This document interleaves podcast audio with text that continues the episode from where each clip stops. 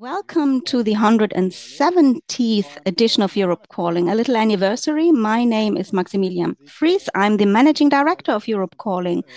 And you can see here already our five great guests coming from all over Europe, twice Berlin, once from Brussels, once from uh, Düsseldorf, Vienna, and San Sebastian as well. So this is a real, true European panel today.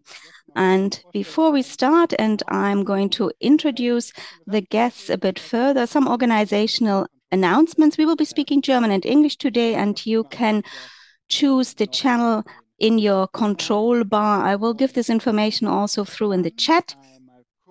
And just a little overview from my side so that you know what you can expect from us today.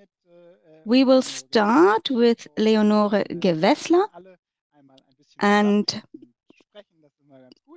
all the participants will have the uh, possibility to give a presentation and we do a bit an unusual take today. First, the politicians have the floor and then the scientists. We usually do the other way around. And afterwards, we will have time for Q&A for questions. And as usual, you can ask your questions. And what is really important, we have over 1,200 registrations.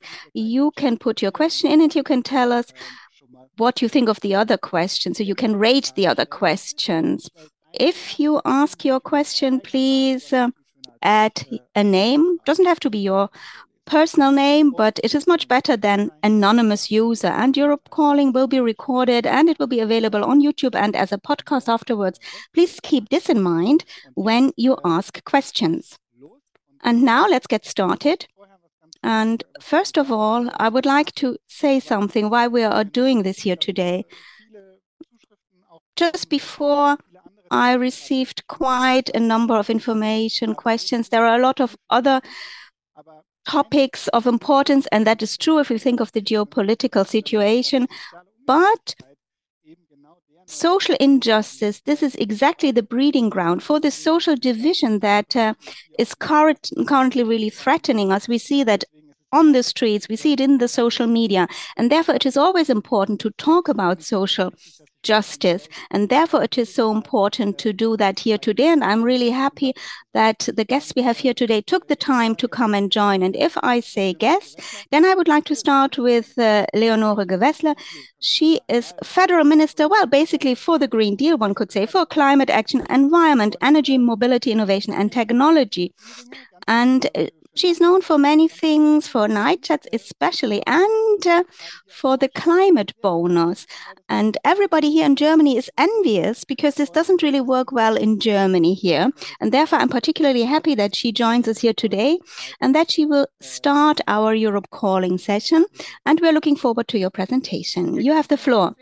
Yes, thank you very much indeed for your very warm welcome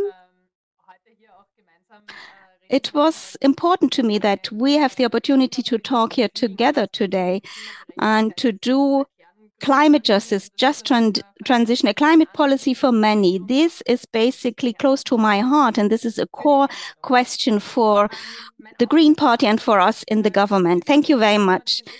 I would like to explain a little bit what we are doing concretely in Austria and how we implement that. But at the beginning, nevertheless, to give you the big picture, I would like to say we had negotiations for the government program, and it was very clear climate neutrality for 2040 in Austria was important. And this is exactly what we fought for. We thought of measures, for example, the CO2 price. And you can already see this one measures show that uh, the cost of climate uh, detrimental behavior gets a cost factor. And if that can be planned and is prospective and it is increased, but these costs affect people in different ways in their lives. And what we see is that those who uh, still need fossil infrastructures are affected in a different way. But we see that those who do not have a high income are affected differently from a CO2 pricing.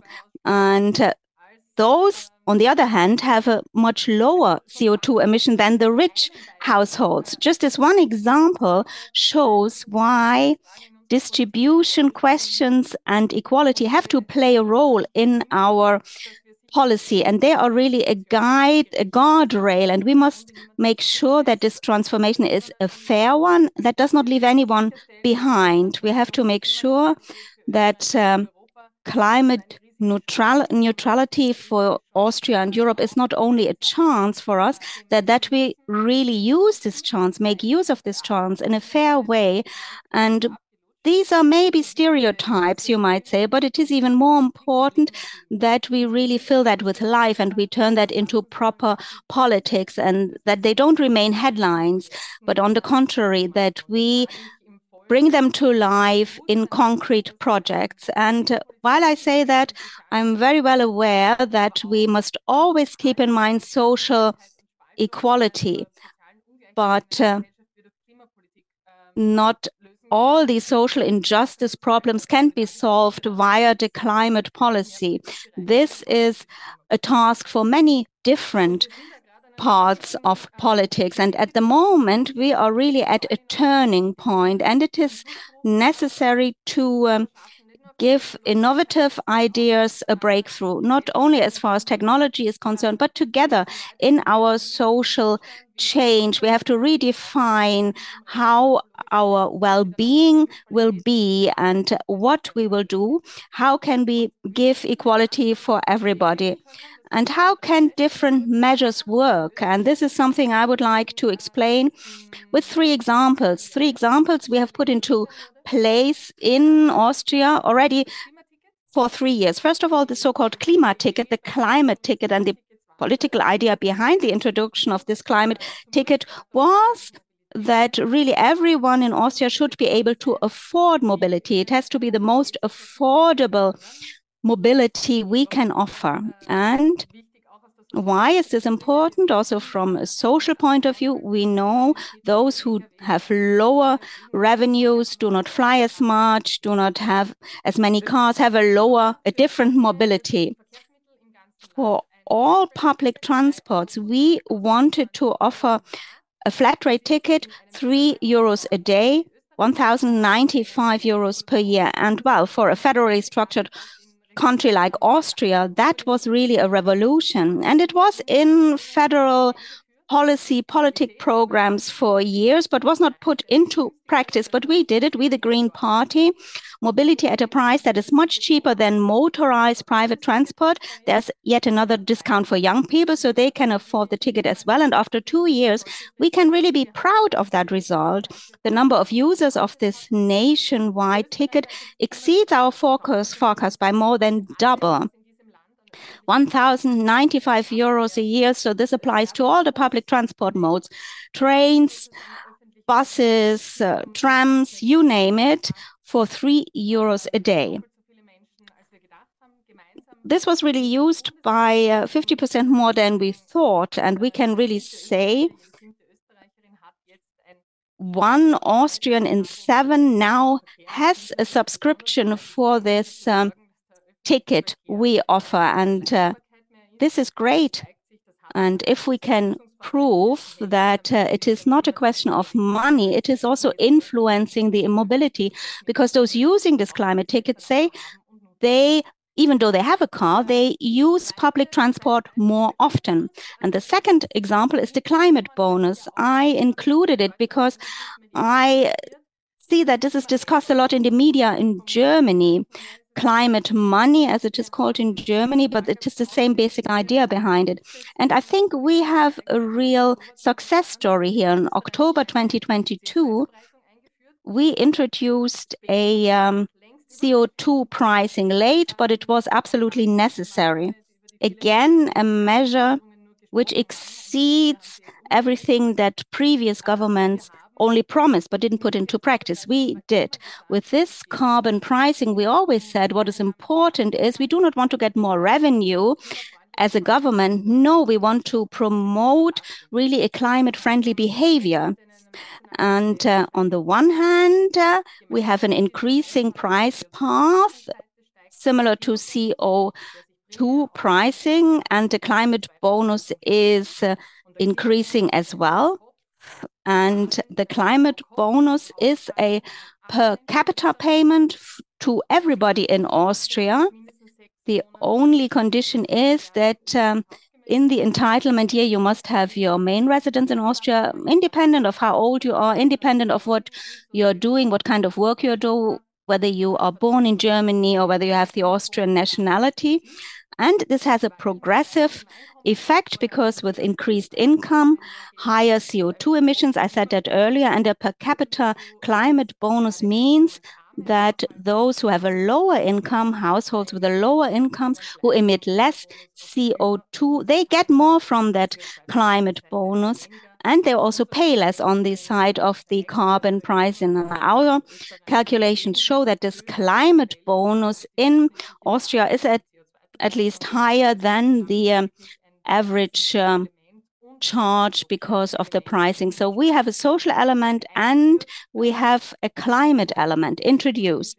Socio-ecological policy can work like that. And I'm very happy that we managed that. And by the way, because I know this is a discussion in Germany, 1.2 million euros for climate bonuses we remit per day. So this is possible. And the third example, and then I come to a close. This is our measurement concerning the heating system exchange.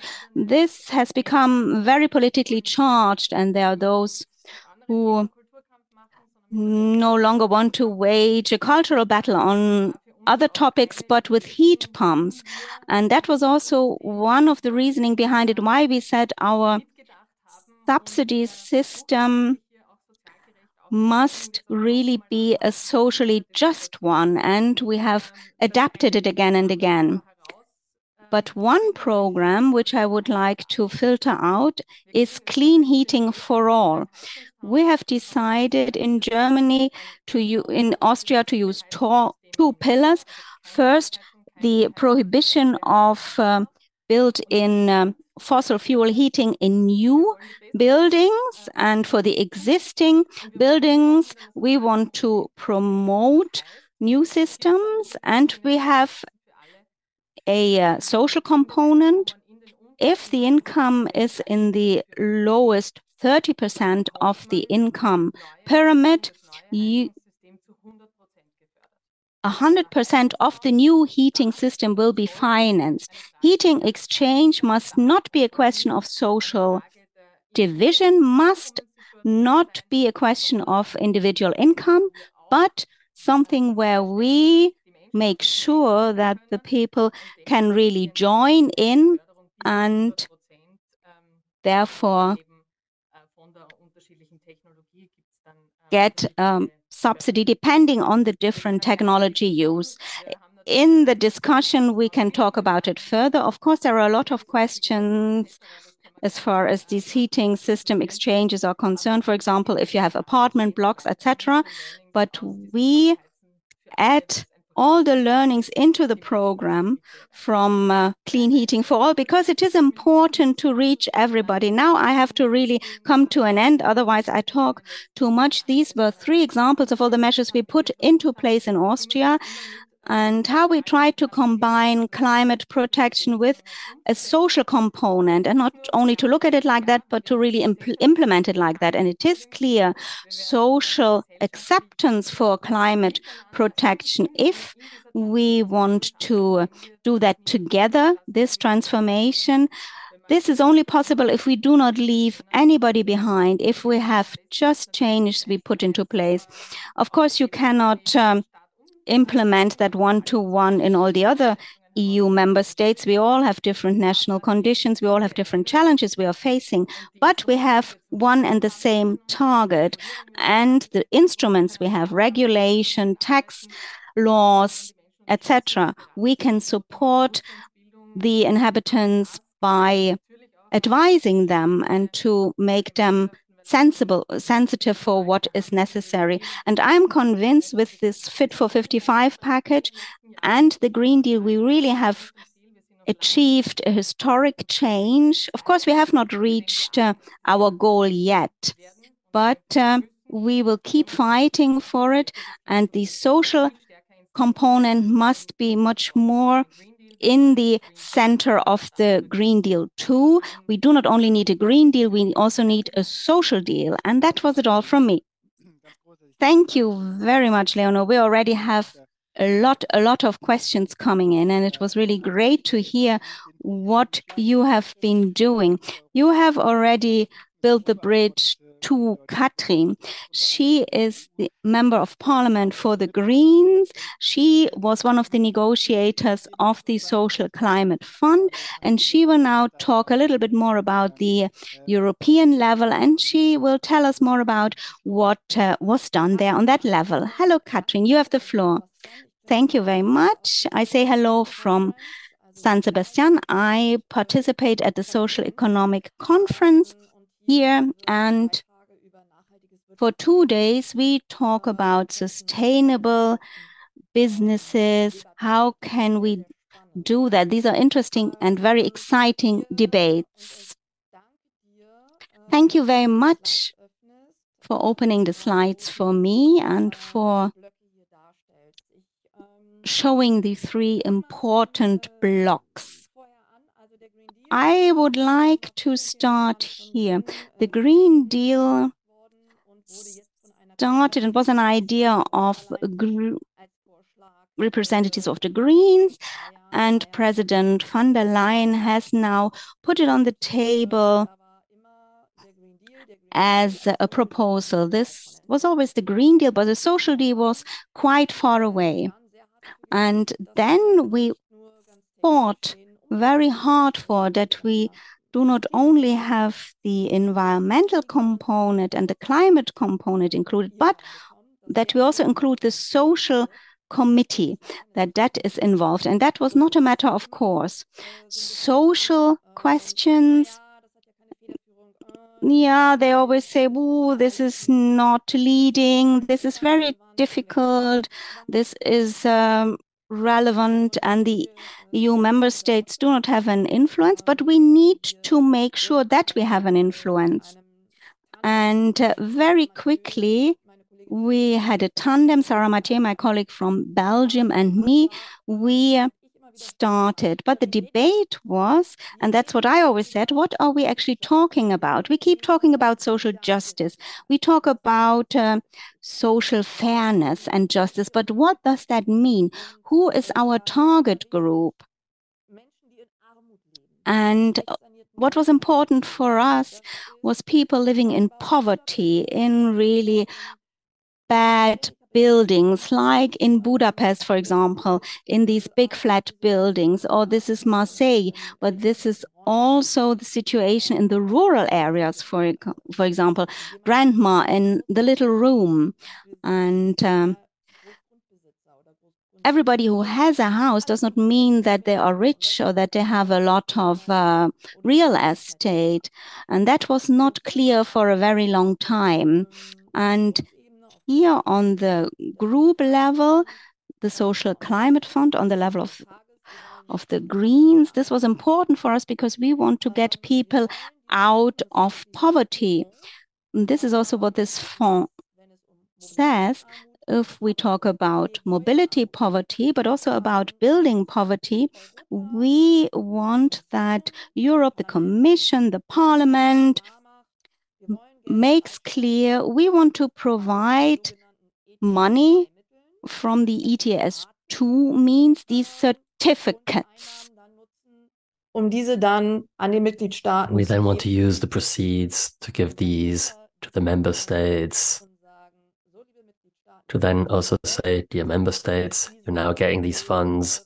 Please invest these into your emission free buses or into building renovation. And at the end of the day, that was the decision. And of course, it is an old debate, which is do you invest into structures or do you give people the money directly? And here we said, okay, we are going to invest invest a part of it into the structures. So Brussels is going to send money to the member states to allow them to put it into mobility and buildings, but we also want people to obtain something directly. And who knows who earned what? Who knows most? Well, for us as Greens, what matters are social partnerships. When these national action plans come about, we want to ensure that we consider people living in poverty and that they also exactly know what can be done with these funds. And that was a novelty. It needs to be clear with the Social Climate Fund in the European Union, for the very first time in our history, we have a new basket which is not only there to mitigate the climate consequences. We're speaking about consequences, by the way, no longer about stopping climate change. But um, in this case, it's also all about how we can invest money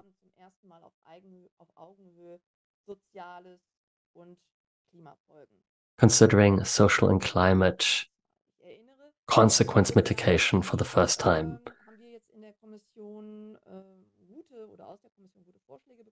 The Commission made good uh, social policy proposals, 2007 and 2008, and I would have never thought that uh, we'd uh, build up debt in order to mitigate social political consequences when we had the big financial crisis.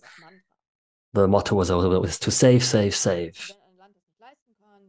And if a country cannot afford something, it simply has to save, and then it will work out. There were all these accusations. The Greeks were put under pressure. There was that image of the lazy Greek that doesn't want to work. But at the end of the day, that leads to all kinds of issues, also when it comes to the democratic structures. And the pain was very deeply felt, especially in the southern European states. And here the question was what do we need? And of course, here the Climate Social Fund is one thing, but uh, also the Just Transition Fund. How do we support member states we see it here around 55 billion euros during the period 2021 to 2027. So, how can we support countries like Poland who want to phase out of coal and uh, create new jobs and fields of business activity? And the previous speaker, the minister, said this correctly. There isn't the one and only solution. The Social Climate Fund is going to come into force in 2027. Not all that much money is in it, even though money matters at the end of the day. And that is something we deplore. You could see here 65 billion from the EU budget, 25% co financing by the member states, and it is only going to come into force in 26, 27.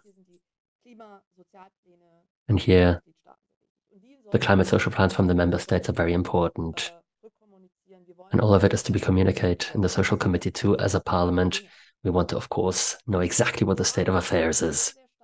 As the Greens, Michael Bloss and myself, everyone that deals with the topic, and it feels like it was half the party that worked on the Green Deal, all of us um, did our utmost uh, to push the so-called climate money, the Klimageld. And as was already mentioned, this is really a great facility. And the, key, the key, the key word, it, what is Europe doing for me in a democracy? It always feels a bit like a spaceship. Something is being decided. I don't need, notice it for three to four years, and then a law happens. But we did our utmost to ensure that this climate money, for example, when we speak about families, mom, mom, and three children, then we have five persons that are to benefit from this climate money. And here we're indeed already speaking about a fairly large sum. Of course, if I obtain uh, benefits the right calculations need to ensue. It cannot be deducted from it. because otherwise people will once again be bitter and say, You aren't doing anything for me. I consider this action to be extremely important. And this hasn't quite found its way through, but it's important to now stay on the ball. It's part of the Green Deal, and I'm nearing the end. We have to ask ourselves a question how social Europe is. We have a number of laws that we introduced. We have the minimum wage. We have the social justice fund. And we're now speaking quite concretely about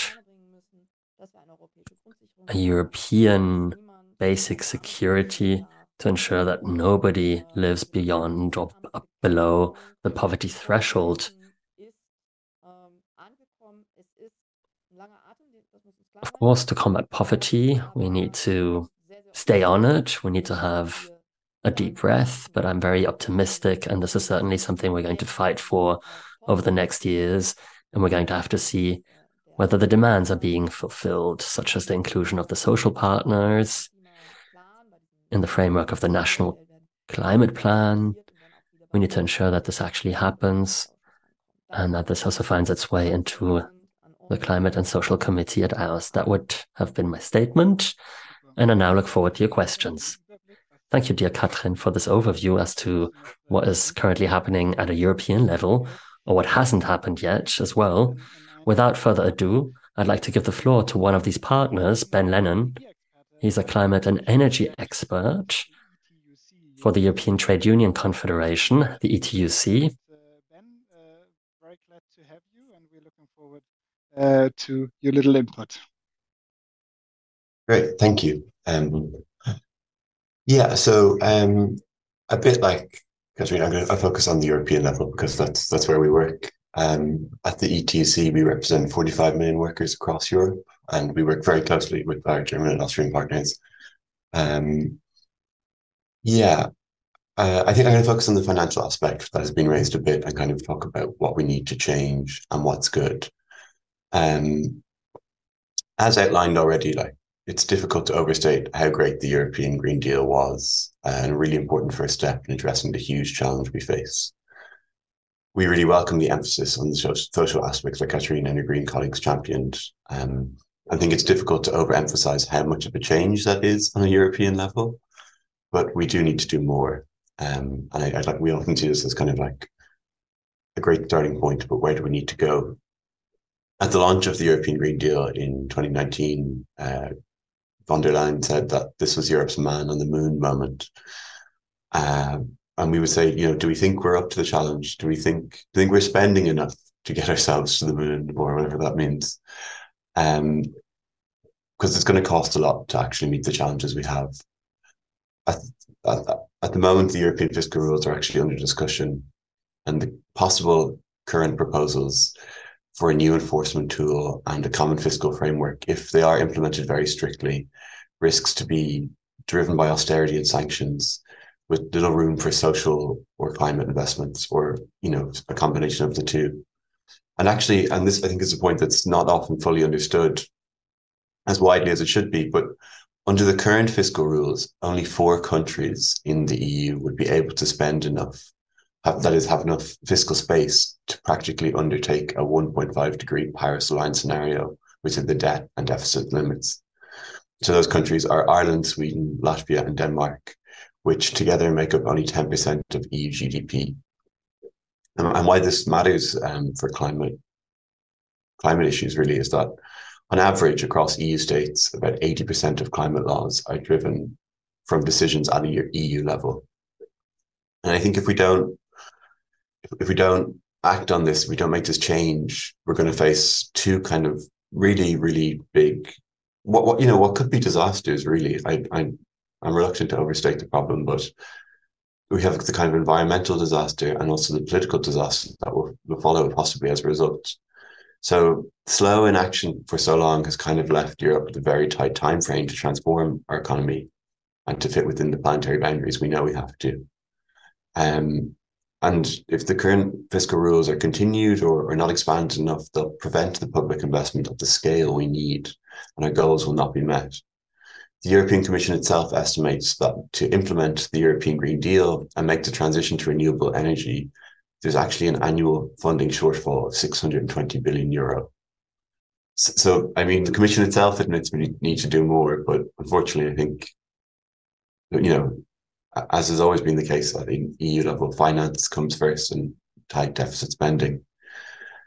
And, you know, of course, private finance is a very important role to play, but not all private finance exists to make a profit. And not everything that needs to be done actually will generate big enough profit at the scale that private enterprise needs to make a business case. So we need massive public investments too. For the planet, um, we can't return to austerity measures. And for the people within Europe, we can't do that again either. And, and to be quite frank about this, like further cuts in public spending without initiatives possibly to tax wealth across all EU countries while wealth inequality is growing um, as a, you know as a result of the pandemic and um, the rise in fossil fuel prices after the war in Ukraine. This this could lead to, you know, increasing kind of what's often called the cost of living crisis being embedded long term. And with the elections in Europe coming up, you know, at an EU level and in many key member states, this could fuel rejection of mainstream political parties. And it could indeed be the perfect recipe for more and more votes um, based on kind of nationalistic, racist, or, you know, non progressive approaches. So I think we need to act together for social justice, climate, and the environment as well as peace and human rights in Europe and around the world. And that's what, you know, I think to do this actually requires spending. Um, I, I think, you know, obviously I'm here on behalf of a trade union. Uh, we always say we need to spend more money for social things, but I don't. The money we're talking about, it, it's kind of like when you choose to spend it. Um, the money, this money is going to be spent either way. It's it's much easier to be proactive to address a problem rather than reactive if we take the example of the, you know, the energy costs that came as a result of the war in Ukraine. Um, so before the war, on average, Europe's European states spent about three percent of their GDP on energy. Now, after the war, that went up to twelve percent for some countries. Would that have happened if we had built the renewables we should have built? I don't think so. And this is largely done by governments um, doing deficit spending where we're giving where we gave more than 800 billion euro in government subsidies in one year, primarily to fossil fuel companies. The, the, the money is there. It's just when you choose to spend it that makes a difference. And this kind of re- re- reiterates reiterates the point of being kind of proactive rather than reactive. Um, as we've heard from Austria just there in, in the second, in the, pre, in the first speech, excuse me, there's lots of great ideas that can be done. Like a three euro a day ticket is really important. It, it's it's much cheaper to spend money on public transport collectively than as individuals on cars and roads. Um, and it's a great idea, but all states need to be able to do that spending on public transport and for kind of every aspect of our lives that is heavily um, entwined with the climate challenge we face. So I think in, in some ways, you know, trade unions across Europe, in Austria and Germany and everywhere else have really, really good climate policies. The ETUC has really good climate policies. In many ways, the EU has really good climate policies. But if we don't have the public funding there to support it and to back it and to make it possible to expand, to actually meet the challenge we face, both in terms of the social questions we face and the environmental questions we face, then to, to a certain extent, all these plans, policies, ideas that we work on every day are somewhat just going to be kind of left sitting on a shelf, gathering dust, as temperatures continue to rise around us. And we are still producing too much CO2 globally. Um, you know, Europe is doing impressive work relatively to get our numbers down. But if we want European workers as well as as well as citizens across the globe to be able to con- continue to go to work as is, we need to act more decisively. It's a global problem, and we need to respond as such. We need to address this at a European level, also at a UN level, at a COP level, and as Europe, we have a historic responsibility, responsibility for excessive emissions. And quite simply, on a European level, we need to spend more to address this challenge. Thank you.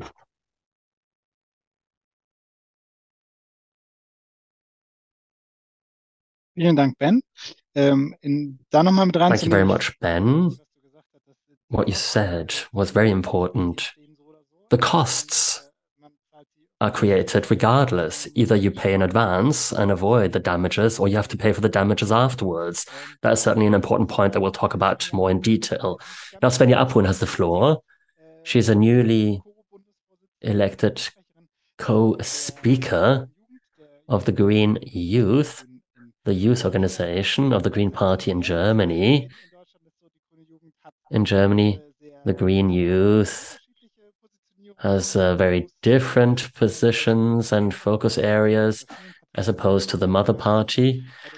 That is the case for many political groups. And now I very much look forward to finding out what Svenja has to say. We look forward to your intervention. Thank you very much, Max. I too am very, very pleased to be here. Allow me to first of all speak about what the state of affairs is and where we want to go. And then I'm also going to speak about what the climate movement is doing and what our role is at the Green Youth. Perhaps a few words about the current state of affairs of the climate policy. It has to be said bluntly at a European and at a German level when it comes to the goals, but also when it comes to the measures. We are far away from achieving that 1.5 degrees goal.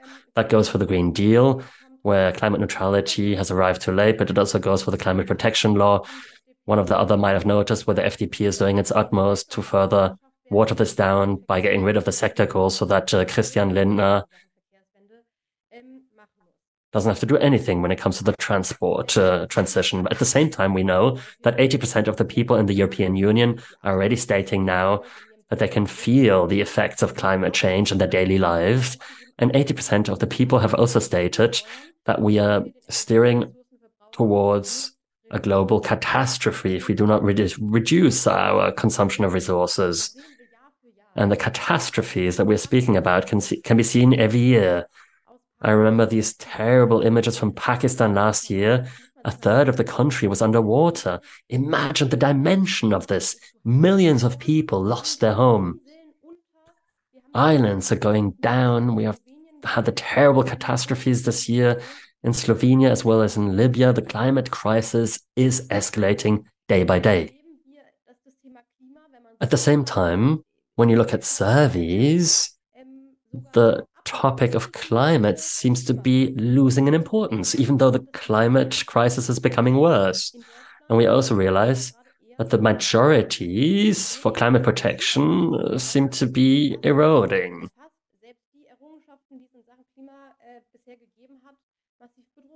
And that even threatens the achievements we've already had. And now this begs the question how can this be? In light of the huge discrepancy, and this has already been mentioned, we're still experiencing a huge cost of living crisis all over the European Union. So the reality is that a whole lot of people are struggling. Real wages are going down. They haven't gone up for a long, long time now in Germany, and they certainly aren't developing on par with uh, productivity gains. We are indeed experiencing the middle classes uh, struggling more and more. And there are a lot of existential fears as well that can be felt all over.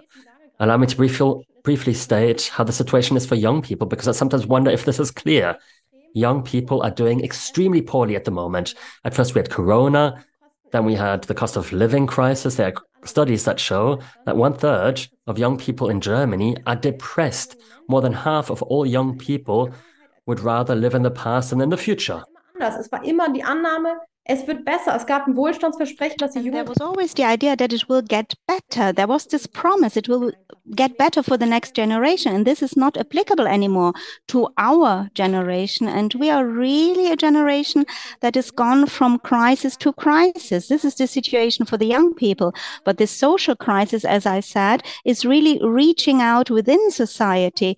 We have the situation we really need now climate protection in order to make sure that we still live here on that planet in the future. And at the same time, we have a problematic policy for many people. And the only answer is we have to have now a policy which really improves the life of the people now.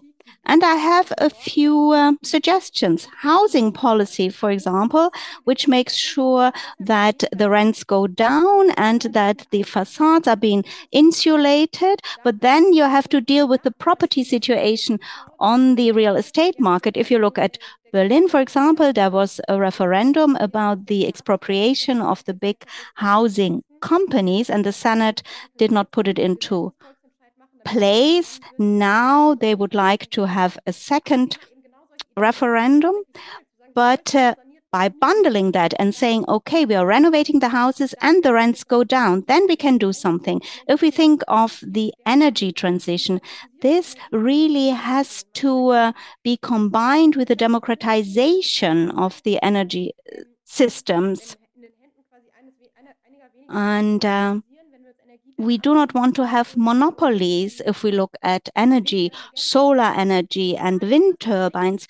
There is a lot of potential here, and this must be in the hands of the municipalities, in the hands of the communities. The target must be really that uh, companies, energy companies who made a lot of money with their dirty energy, really use the money in order to change something in a democratic way. And then, if we look at uh, the industrial change, what we see now in terms of the move towards the right wing is that the people have the impression they cannot really um, decide about their life anymore. And this is also what researchers say. It is this uh, idea of taking back control. This is what Trump promoted, that this is really the way out to control the own life, but you could do that differently by implementing a transformation in such a way that those in an industry that needs to change decide how to produce differently. An example in Florence, for example, there's still a company, this was a former supplier of the automotive industry. It was supposed to be closed down. And then they um, occupied the company and they said, well, what we have here, the employees, we could also build wind turbines and other energy resources. And now there is a big crowdfunding going on. So to democratize production and decide themselves how to do this, there are a lot of good ideas available. How you can really do that. Extend buses and the rail transport. You need both actually. A very extensive public transport system the nine euro ticket, for example, in Germany will become probably even more expensive. It already got more expensive because the government cannot make sure to subsidize it properly. And at the same time, of course, we need better working conditions for the employees. And uh, I get a little sign here that I come to an end. And I really think a lot, a lot have to be done. We have to think about the debt regulations in the European Union union, they are arbitrary, they need to be abolished. On the one hand, we have people who travel around the world in their private jet and this super yachts, for example. You can even get an exemption from the CO2 tax. Somebody explained to me recently. But also, as far as the costs are concerned, the question of redistribution has to be answered. We need really billions of investment, and it's not clear, of course, who's going to pay that. But I'm sure the extension of the grids, for example, if this is only to be paid by the community, this will not meet with approval. And now a question, what are we doing as a climate movement? Because they seem to be a bit in a cul-de-sac at the moment more and more people say they do not have the impression that they can be part of this climate uh, movement. And this one initiative, which gives me an awful lot of hope, is the project We Drive Together. This is a joint initiative with Fridays for Future to build a joint movement. And uh, the collective bargaining agreements next year will also be influenced. And to be to go on strike together and to say we the climate activists and the employees, we go on strike together until the working conditions are substantially improved because otherwise there will be not enough people and there needs to be money provided in order to extend the bus transport and the rail. Transport 16 billion is the target additionally. And at the moment we have more than 50 local groups where we build up joint groups between employees of public transport companies and representatives of the climate movement. Please stay tuned. A lot is going to happen on our social media, etc. Great. Thank you very much indeed. You included a number of aspects which also come back into our in our questions coming in from Slido. And now we do something unusual. We now include science. And uh, Professor Kalkuhl, you can now present us the fact check. No, this is not how we're going to do it. You can give us an overview. Professor Kalkuhl is uh, head of the um, working group for economic growth at the Faculty of Economic and Social Science at the University of Potsdam. You have the floor. Thank you very much for your in invitation and for the great debate here. Maybe a little bit more about myself. I was one of the advisors of the German government when the carbon pricing was introduced, and we talked a lot about these social implications and the climate money. And we also suggested that that was not put into place by the government, but that is something which we really supported. We said we need such a climate money in order to have a socially just climate climate policy. What is our position? What are the uh, developments as far as the climate money is concerned? And I would like to start with a picture which some of you might know. This is from the Economic Wise, who show that such a climate money in connection with the CO2 pricing is a redistribution from the rich to the poor because the CO2 footprint is higher of the rich people. And this is one perspective onto the climate money. This is what connects it with the redistribution. But there's a big um, distribution, as you can see here. These are the household data for Germany, about 50,000 households. What you see here, and this is a second perspective, is a scattering, an enormous scattering. So, climate policy as a negative lottery those who have good insulation, for example, who have district heating pay almost nothing. And those who have who live in old houses with oil heating, they pay a lot. And for them, the climate money is not enough. We know that we need much higher CO2 prices, about 200 to 300 euros in the next years. And this leads to a real um, imbalance. And uh, the previous speaker men mentioned it already. A lot of people are uncertain. They um, are afraid, and this does not only apply to the uh, those who do not have enough money, but also those who own buildings, for example, they are faced with a loss of value. Those buildings which are not insulated, they lose in value 20%, for example, and gas. This is also something which means that people get upset about it because um, they see that their pension is uh, going away and they have no idea how they will be able to afford all that. And that leads us to the question what shall or how should that climate money look like?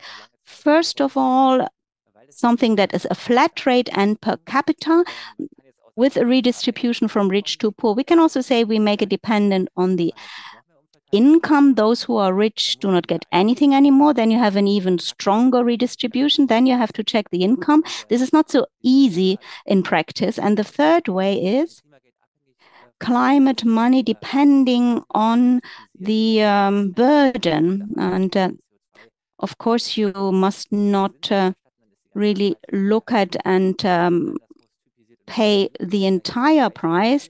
it has to be differentiated.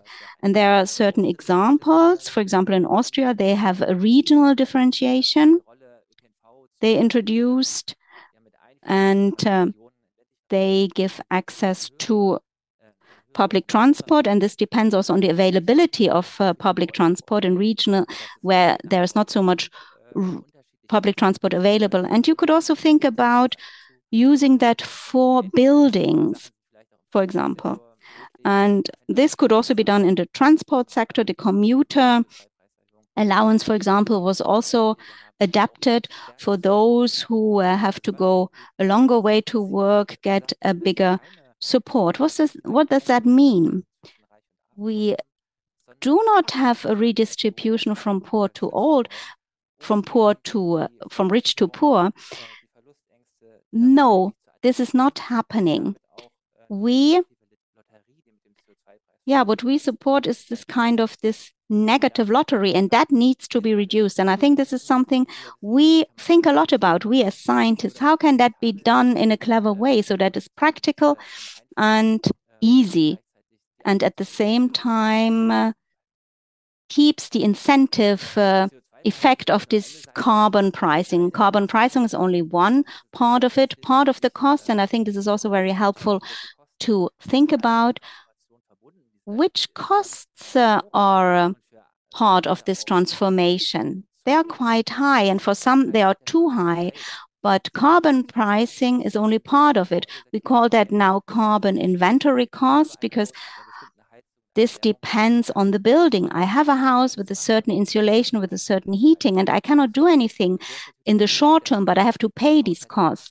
And therefore, these need to get a compensation depending on the costs they have. But when they change, we need to keep these incentives. We need a climate money which really compensates and pays this money back we get from car pricing so that this block is more heterogeneous. And then there are, of course, other costs, additional costs. We have to invest we have to invest in heat pumps. We have to invest in uh, district heating, in electric vehicles, etc. These are additional costs. Sometimes there are other additional costs if the uh, buildings are not insulated very well then you have high electricity costs for example and these additional costs this is something that needs to be dealt with via support programs they should cover this block and this very unequal um, cost factor. Some really need only a heat pump, others also have to integrate other heating possibilities and systems.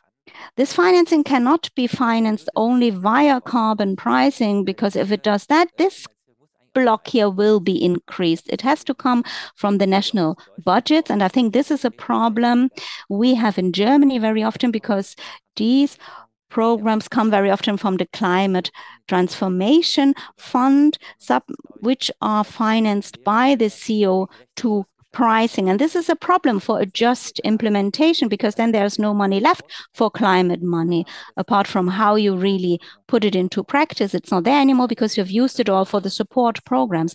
This means we have to face the question how are we going to finance all that? How are we going to do that? And I think, therefore, it is important to tell the uh, inhabitants what we win from all that. We have to deal with climate damages as well. And uh, I made a short calculation for the Green Deal, you can quantify it. If you look at the climate damages from each ton of CO2, two. This is very conservative, public, only based on published scientific studies, doesn't include quite a number of damages. But if you do that, 140 to 400 billion euros of climate damage uh, are saved. These are this is quite a high number of damages we do not have this means we have lower food prices. We uh, have uh, not as many conflicts as we have now. And this is something we have to tell the people. And this is also what they get when they finance these support programs. And the geopolitical dimension is also very important and often underestimated. because of the Green Deal, our oil and gas prices will be reduced by 4%. This doesn't sound very dramatic, but that is only what is true for the EU. For Russia means a loss of about 23 million per year. This is not gigantic, but you have to think about it. Every euro that is put into the Russian military produces a lot of damage for Ukraine, for Europe. This means counter armament, this means support delivery. So, all in all, this is a lot of money, and this can be avoided. Well, to come to an end, the Social Climate Fund and the ETS2. I think this is uh, really one of the best hours of the European climate policy. There are quite a number of insecurities, uncertainties, because the EU Commission gives a lot of uh, possibilities to put it into place. And that is a problem because a lot of people do not know how what that will mean for them. They do not know how high the CO2 pricing will be, and we do not know what do we have to think about? Is it really only 50 euros or will it be maybe 300 euros? And that is a huge difference. Secondly, climate money, a lot of people support that. But if you look into the legal text of the ETS2, it says that the revenues can only be used for schemes with a proven positive environmental impact. And that is a problem because it is meant to be a compensation for the CO2 pricing. And the CO2 pricing is creating the effect, climate effect, not uh, the climate money. And I think this is a bit too much we put into it. This makes it very complicated and uh, not very practical. And the Social Climate Fund, the big advantage is it means really a redistribution from uh, rich to poor. The way it is designed, this is very good. But again, the expend expenses are capped uh, at about 70 euros per ton. And this is something that needs to be rethought. And these transfer transfers are only limited. Quite a high amount is supposed to be used for investments, and they should be rather financed via tax money, I think. And this is the end of my presentation. I think uh, that was enough. I do not have much more time, and I thank you very much for your attention. Thank you very much. That was great. And now we have half an hour time for a discussion. I think we could use this time only for questions concerning the climate bonus, uh, Leonore Gewessler, but then it's a bit one-sided. And this is also a bit what Matthias Kalkuhl just said. There are very different ways, or at least three different ways, how this can be done. Leonor, could you maybe say a little bit more? There are many questions about the uh, payment frequency, the amount, and I read about a regional differentiation. Maybe you can include a few detail, details. Somebody who is not living in Austria and uh, somebody who says, yeah, I have a little Uh, flat in Innsbruck. How is that going to happen? Thank you very much. As I mentioned in the presentation,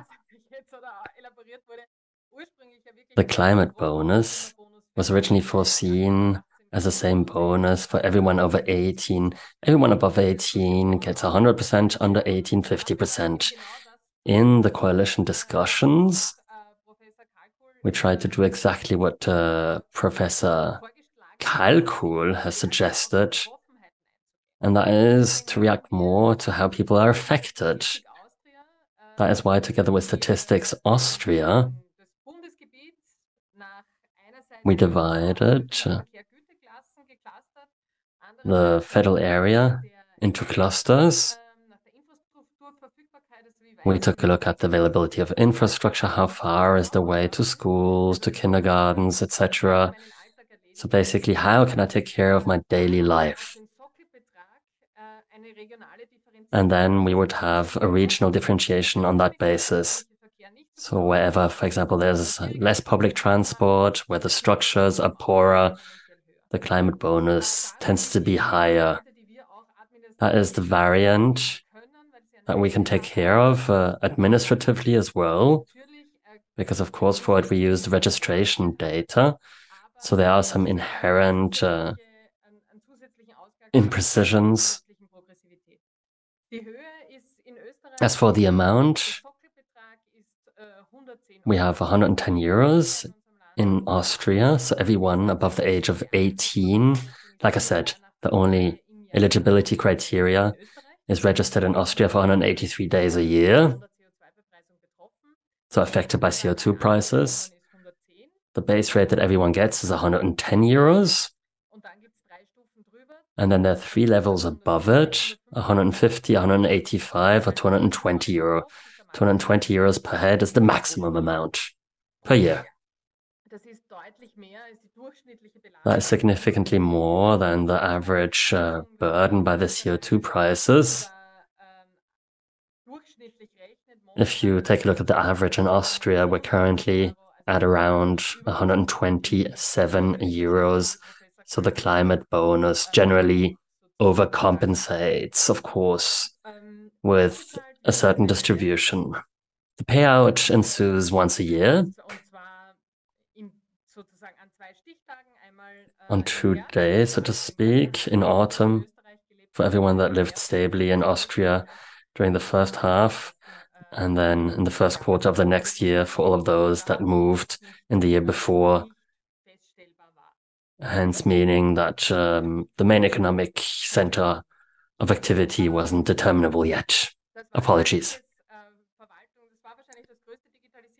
It was probably the biggest uh, digitalization project ever by the Austrian administration. Within one year, we built up the whole infrastructure required for this because indeed there's no other payment that is being sent to every person in that country. It's the first and the only one.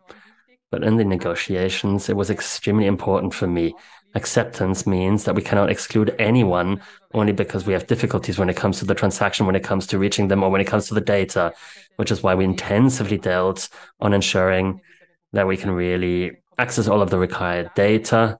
Of course, it's uh, complicated because there are different data sources. How can we also ensure that we protect data? And how can we transfer as much as possible directly? We have uh, had transactions of around 8 million euros. Majority is directly sent to the accounts, or when people do not have bank accounts, or when people didn't tell us uh, their account number, a voucher is being sent to them. So a lot of um, effort went into the system, but it does work very well indeed. And it is also one of the climate political measures that everyone knows in Austria.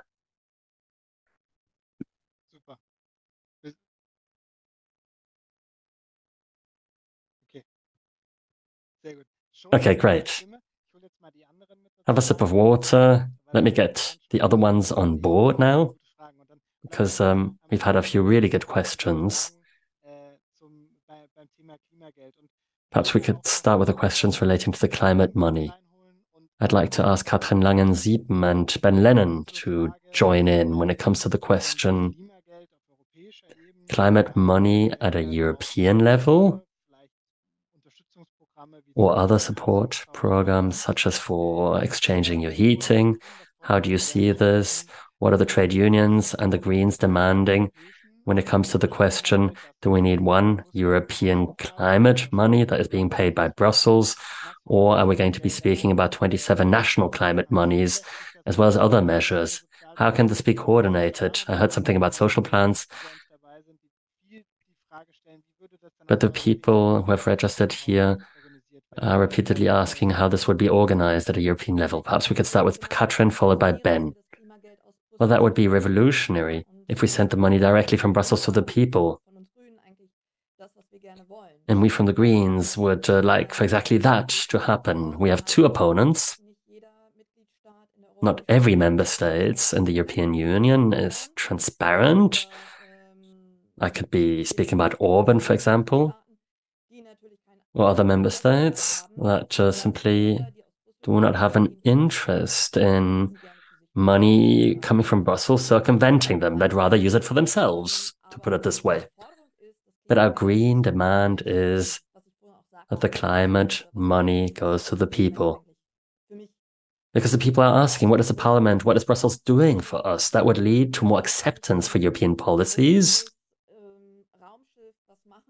It then wouldn't be this bigger spacecraft where people ask, what are they doing for us? No, it would concretely mean that for my CO2 consumption, I'm getting the sum X uh, per capita in my family. For example, when you have a four-headed uh, household, you would get uh, that climate money for four persons. That's the ideal state of affairs. But I'd also like to mention that there are, of course, on the one hand, states that don't want the money to circumvent them. But we also hear what is going to happen with that money afterwards. Of course, we're not going to solve all climate issues with it, but it does mean that uh, we clearly stress that if you can save CO2, you're going to get uh, a subsidy, a reimbursement for whatever you have spent. We are far away from saying that we're going to solve all poverty issues with that. We're definitely not stating that that is the only solution. I think we were quite explicit in this. But it would be a very big step into making Brussels more visible, into making European policies more visible when it comes to where the money goes and how I can benefit from the European Union as a citizen. As for the data, well, it exists. The, the, the people are registered somewhere where, whenever they step foot on EU soil. So here too, things can be made possible. So that must be our demand. And that would be a big social, political, democratic step into the right direction from the viewpoint of the Greens. Thank you, Ben. Um, yeah, I don't. I agree kind of strongly with a lot of what Catherine just said there in, relation to the question. Um, maybe to give the spe- spe- specifics of the European trade union perspective, and so we, we kind of represent 93 trade unions across Europe, and every four years we meet to make an action plan for the next four years. Um, and this this May we met in Berlin and kind of unanimously decided on precise precisely what the trade unions want in terms of finance. And the main thing is to kind of terminate the European Fiscal Compact and to reform the Stability and Growth Pact into a new, what we call a Solidarity and Growth Pact, which commits governments and EU institutions to engage with investments, both for quality job creation, with social objectives and conditionalities on the same level of the fiscal and economic targets we currently have.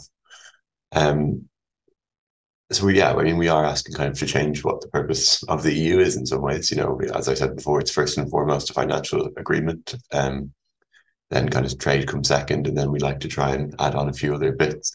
But we like to kind of imagine what it would be like if we had climate and social objectives at the core. Um, and yeah, I think we would also want kind of a new fiscal framework where member states have um, kind of fiscal targets that are country specific uh, and like new public investment would be debt finance. That's you know, and you know, prioritize for European social and green agenda aims really. And yeah, finally, just we want to enlarge the European Central Bank mandate to include full and quality employment and to support green measures on an equal footing again. Thank you. Danke dir. Ähm, das ist glaube ich, eine sehr, sehr gute Überleitung Thank you. zu, einer, zu vielen weiteren Fragen, die wir bekommen haben. And that um, is a good bridge to the other questions we've received, especially when it comes to funding climate money, but also when it comes to funding transformative measures. Annette, for example, asked how the climate money is going to be introduced if the money already seems to be earmarked That is something that Matthias Kalkuhl also already said. So I'd like to ask Svenja Appuhn as well as Leonore Gewessler. There's a question of expenditure priorities. There seem to be big differences between Austria and Germany here, and there's certainly differences in other countries too. So perhaps Matthias Kalkuhl could also say something about this. But the question is, how can we ensure that sufficient money is made available for this climate money, for this type of reimbursement, and how much is required? We heard it from Austria. Is it enough from the viewpoint of the scientific community? Is it enough? And how is the whole thing going to be funded? Uh, also, against the background of all of the other expenses you have, perhaps Svenja, followed by Leonore, and then Matthias. I wrote into the chat that perhaps Christian Lindner should um, take a class uh, organized by Leonore Gewessler. But of course, it is a question of political priorities. One did also manage to water down a law about the end of the combustion engine. So things are possible. But um, of course, all of this is linked to the fact that the expenses are earmarked for other areas. I think the problem could be simply solved if we wouldn't stick to our current policies. We could create and finance our own debt programs. This could also be funded if we dare to introduce a wealth tax. But it makes perhaps more sense to use money for the running costs in social areas, but this is up to others to judge. Either way, there would be political ways to fully pay out the climate money from the income of the CO2 price and to indeed conduct all of these investments. It's a political question, so it's all about political struggles here, which is why it begs the question what can be done at a political level. And I do think that the climate movement uh, has to consider such aspects because without money, there won't be any climate protection. Thank you. Perhaps Leonore could say something about this. How did you deal with this uh, in Austria? How do you pay for all the rest when you have to pay out the climate money? Indeed, we did both. A CO2 price is um, find its way into the climate bonus as a compensation and as a progressive relief. In parallel, we have our environmental budget, which is available for exchanging your heaters, for expanding renewables, for more circular economy. And we 12x, to, or we increased the funds by 12x. And I don't know enough about um, the German specific specificities, but um, we operate in an area of sustainable budget policy that ensures that we invest now and do not have to buy emission certificates or pay damages afterwards. After three years of serious climate policy in Austria, it is clear that we still have a long way ahead of us. But indeed, the emissions are going down in reality, not only in the forecasts. And that means that uh, there will be fewer costs uh, for future generations. We are avoiding costs from occurring in the past. We're basically front loading when it comes to our investments. As for the volumes,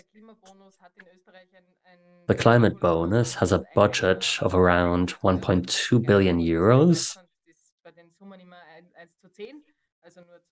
Of course, Germany has 10 times as many inhabitants. If you wanted to compare sums, you'd have to increase it by 10. Allow me to point to one other thing.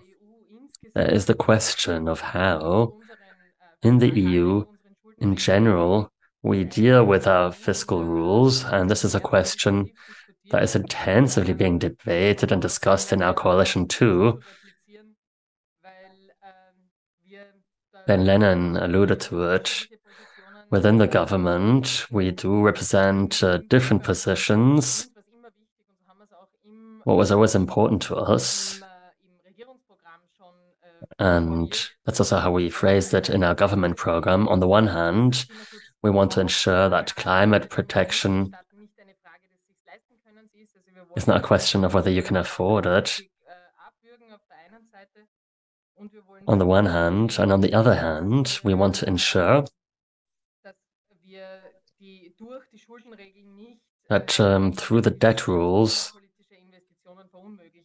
we do not, that doesn't lead to climate political investments no longer being made.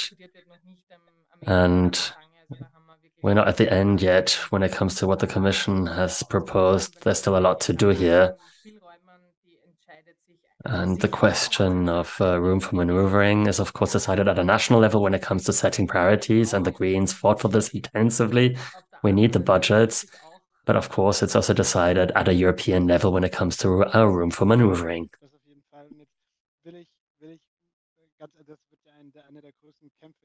It is certainly going to be one of the biggest battles, one of the biggest topics uh, in the European elections, too. How we're going to deal with this uh, fiscally in the future. And what Ben said about the central bank, I found also very interesting. In the German speaking countries, this is a topic that is perhaps uh, discussed a bit less. We have a somewhat conservative opinion as to central banks, but in other countries, such as France, there is this discussion as to what a central bank can do and what a European central bank should do. It's a very, very interesting topic. I do not think we have the time to discuss this at length now, but it is a, an area of itself that we could discuss. Uh, the role of the central banks. I'd like to ask Matthias Kalkuhl to um, respond to the question relating to the amount, and then perhaps another question, which was also posed on Slido. There are three models, and Austria tested two of them. But now, ETS2, 2027. We are no longer in the phase, in the testing phase anymore if you were to say, or if you were to design European climate money, how would you do it at a European level under the assumption that we do not have another two years to conduct studies? Because, of course, we need to get into the implementation. How is it going to work? I'm grateful that I'm not a politician when I hear such questions.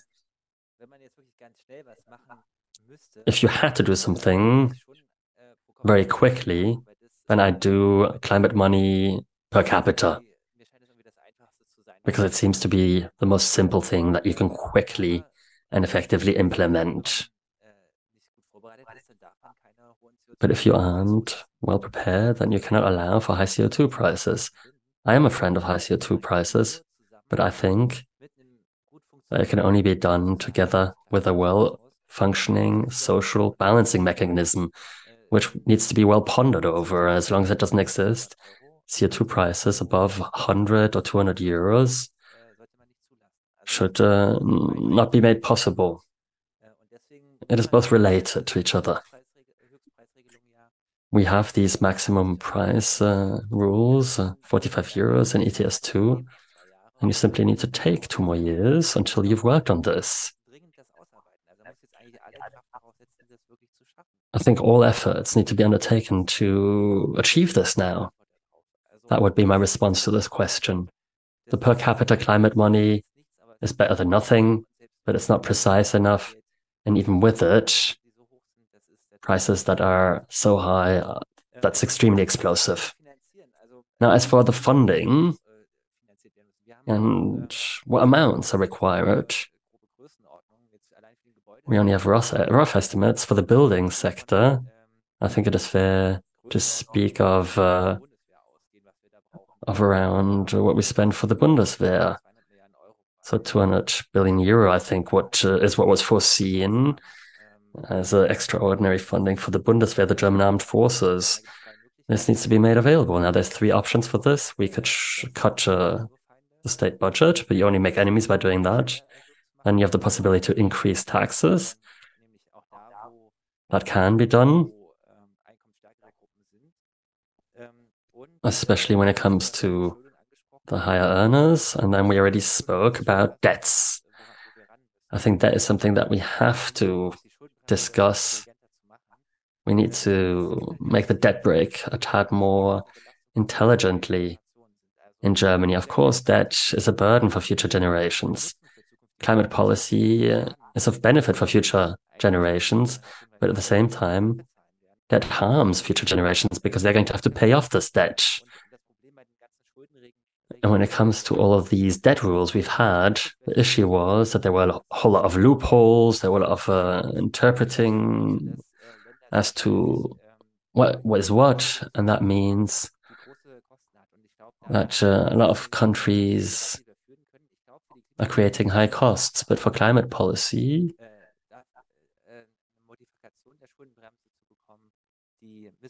it would be easier to have a debt brake that um, is free of any potential abuse. We're working on models and hopefully we'll have something next year.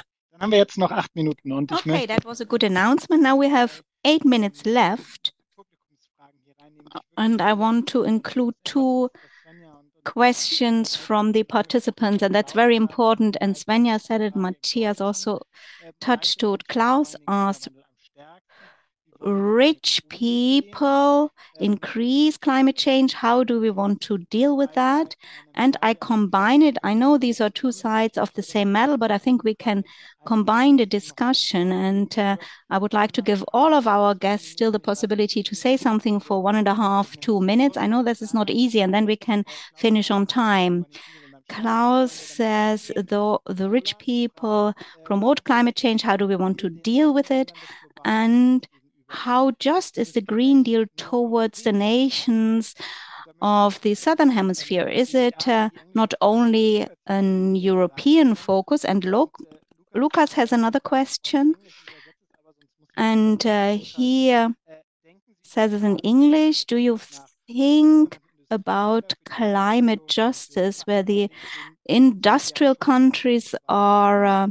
Responsible for the main emissions? Do you see a, a, compensation for the South as a possible instrument? What could the EU do? First of all, the question of responsibility on the EU level, and then the responsibility towards the global South. And I would like to keep this sequence uh, and start with uh, Katrin, please. Yes, of course.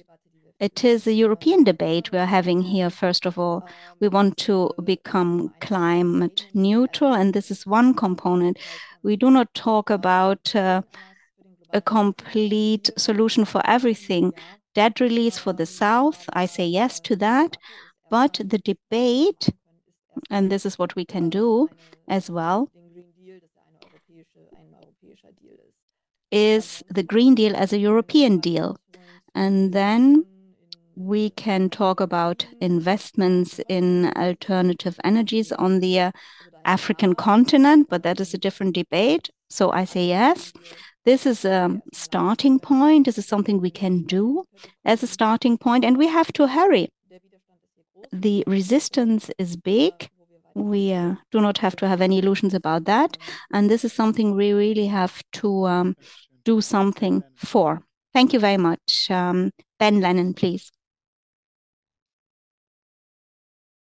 Um, yeah, so I, will try and kind of maybe um, look, at, look at them both together. Um, if we need, to, we need to tax tax wealth, tax rich people. Um, I understand there's a cost of living crisis, and lots of people who we would consider well off are already suffering um, around Europe. If we actually look at, you know, uh, this has been well known now for a number of years, but from the very famous work of the economist Thomas Piketty, a lot of wealth is actually um, not just income, but family wealth and other ways of wealth is like that is completely under tapped resource in terms of financing the transition. And if you reduce rich people's spending power and give it to poorer people, those rich people will spend less on destroying the planet. Um, I know this statistic sounds absolutely crazy, but I remember it because it's true. The average US fridge, so the average American's fridge uses more CO2 than the average person in Nigeria. And um, so, of course, we have a response to the global south. Uh, and the European Green Deal is completely focused on Europe. There's some things about kind of procurement, about where we buy these um, critical raw materials and other essential things from that look at kind of supply chains, and it's a step in the right direction. It's not enough, but it is good in many ways. And I think yesterday the European Union announced that they're planning on making a substantial financial contribution to what's known as the kind of loss and damage fund um, that has come out of COP. The previous COPs is going to be discussed at the end of this month um, in Dubai as, as the next COP. It remains, remains to be seen, but it could be a really significant amount, amount of money that will be given to address the challenges uh, of the global south. It, it's very much open for debate, but um, we haven't lost hope yet, and we must continue to push for it. Vielen Dank. Dann, Thank you very much indeed. Matthias Kalkuhl, this is a bit surprising now. Sorry. Yes, I think it is very difficult to avoid that the rich people do not have a bigger CO2 footprint, even with this carbon dioxide pricing, you know, they can still um, buy then synthetic fuel, for example, for their private jets.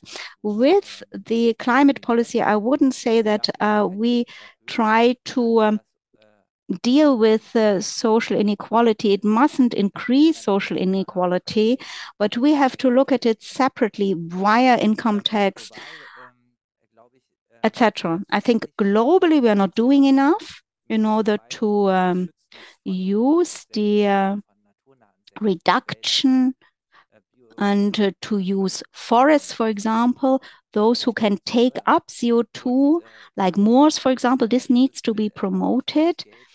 And uh, one could do a lot with uh, remarkably uh, low amounts of money in order to bind CO2.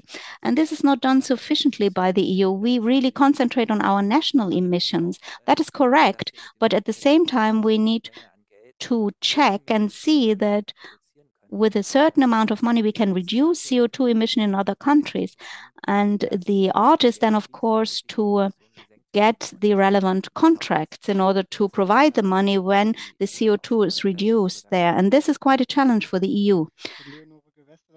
Leonore Gewessler and then Svenja Appuhn, so that the young generation has the final word. That is, I think, uh, quite appropriate. Leonore, yes, the question how do we deal with this in unequal distribution? I can support was what Professor Kalkuhl said. Climate policy must take into consideration social justice, but the distribution of income, etc., must be done via other instruments as well, like the tax policy, for example, and um, taxes for income, taxes for the wealth you have. And I must say, we do not do ourselves a favor if we put everything onto the climate policy. Then Global South, Global North, this question and the Green Deal. The Green Deal, of course, is our program, it's our European program to uh, implement the targets from the Paris Convention. Of course, we need other measures as well.